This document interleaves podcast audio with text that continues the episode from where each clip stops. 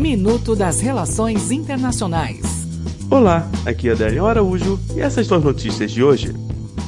Brexit. Parlamento britânico aprova projetos de lei para impedir que o Reino Unido deixe a União Europeia sem um acordo, obrigando a primeira-ministra a buscar uma prorrogação do artigo 50 do Tratado de Lisboa.